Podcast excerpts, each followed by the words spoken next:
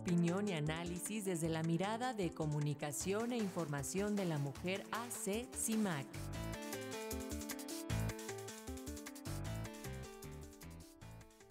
Y en menos de mes y medio comenzarán las campañas para contender por el Estado de México y Coahuila y en este marco seguramente las mujeres se enfrentarán también a violencia política. En el Estado de México la candidata de Morena es Delfina Gómez y bueno, pues sobre las elecciones y la violencia contra las mujeres en la entidad habla Sirenia Celestino, compañera de la Agencia de Comunicación e Información para la Mujer Asociación Civil CIMAC. Muy buenos días, adelante Sirenia, te escuchamos.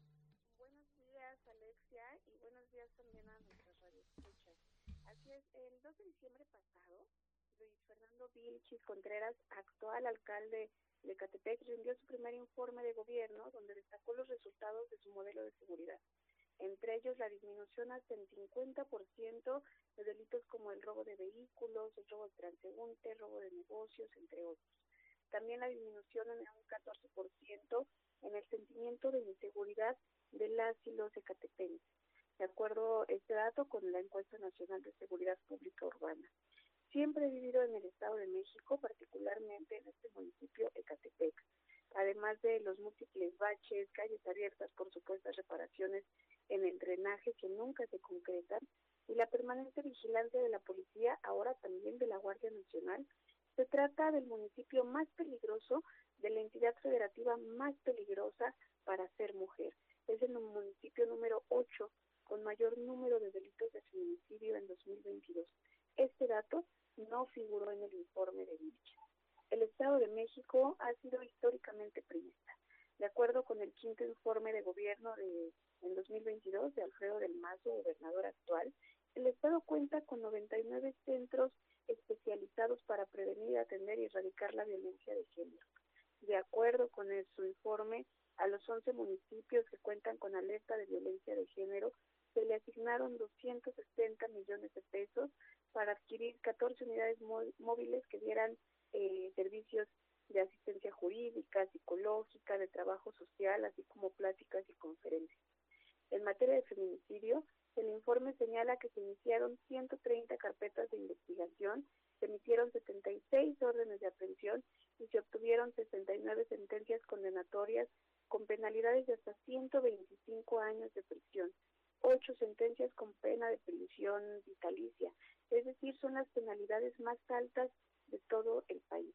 Y reporta una efectividad de 76% en la localización de mujeres desaparecidas.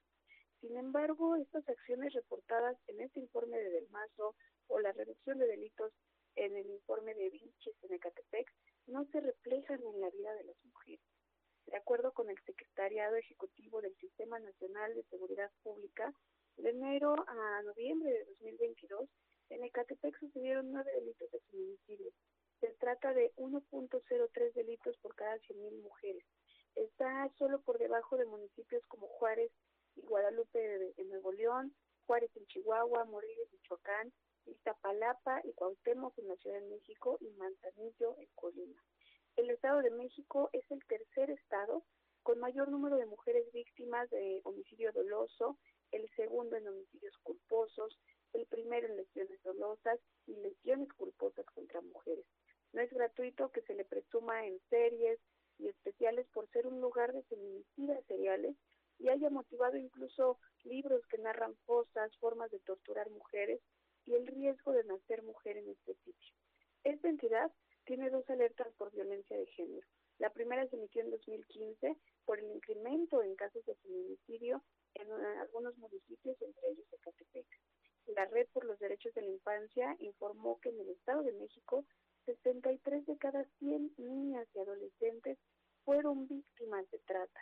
Durante 2018, siete municipios concentraron el 43% de mujeres desaparecidas.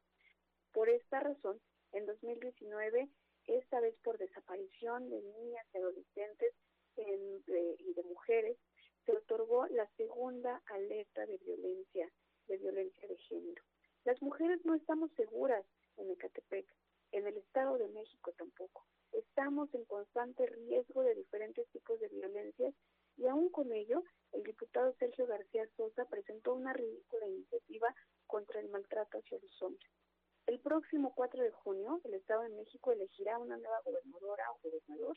Las dos candidatas principales son Alejandra del Moral Vela, eh, que en su propaganda se anuncia como valiente, y Delfina Gómez Álvarez por Morena, que se anuncia, por supuesto, como la esperanza del cambio. Cual sea el resultado de la elección, se requiere la implementación de una política pública que en verdad dé respuesta a las necesidades de las mexicanas, como el acceso al agua, la iluminación, transporte, bacheo, pavimentación, para tener un lugar digno para vivir y caminar seguras, pero sobre todo se requieren acciones para prevenir, sancionar y erradicar la violencia contra las mujeres, garantizar nuestro derecho a decidir y poner en el centro nuestra vida. Muchísimas gracias por la escucha. Gracias a ti, Sirenia Celestino. Un abrazo para ti y todas las compañeras de CIMAC. Buen día. Excelente inicio de semana. Igual para ustedes.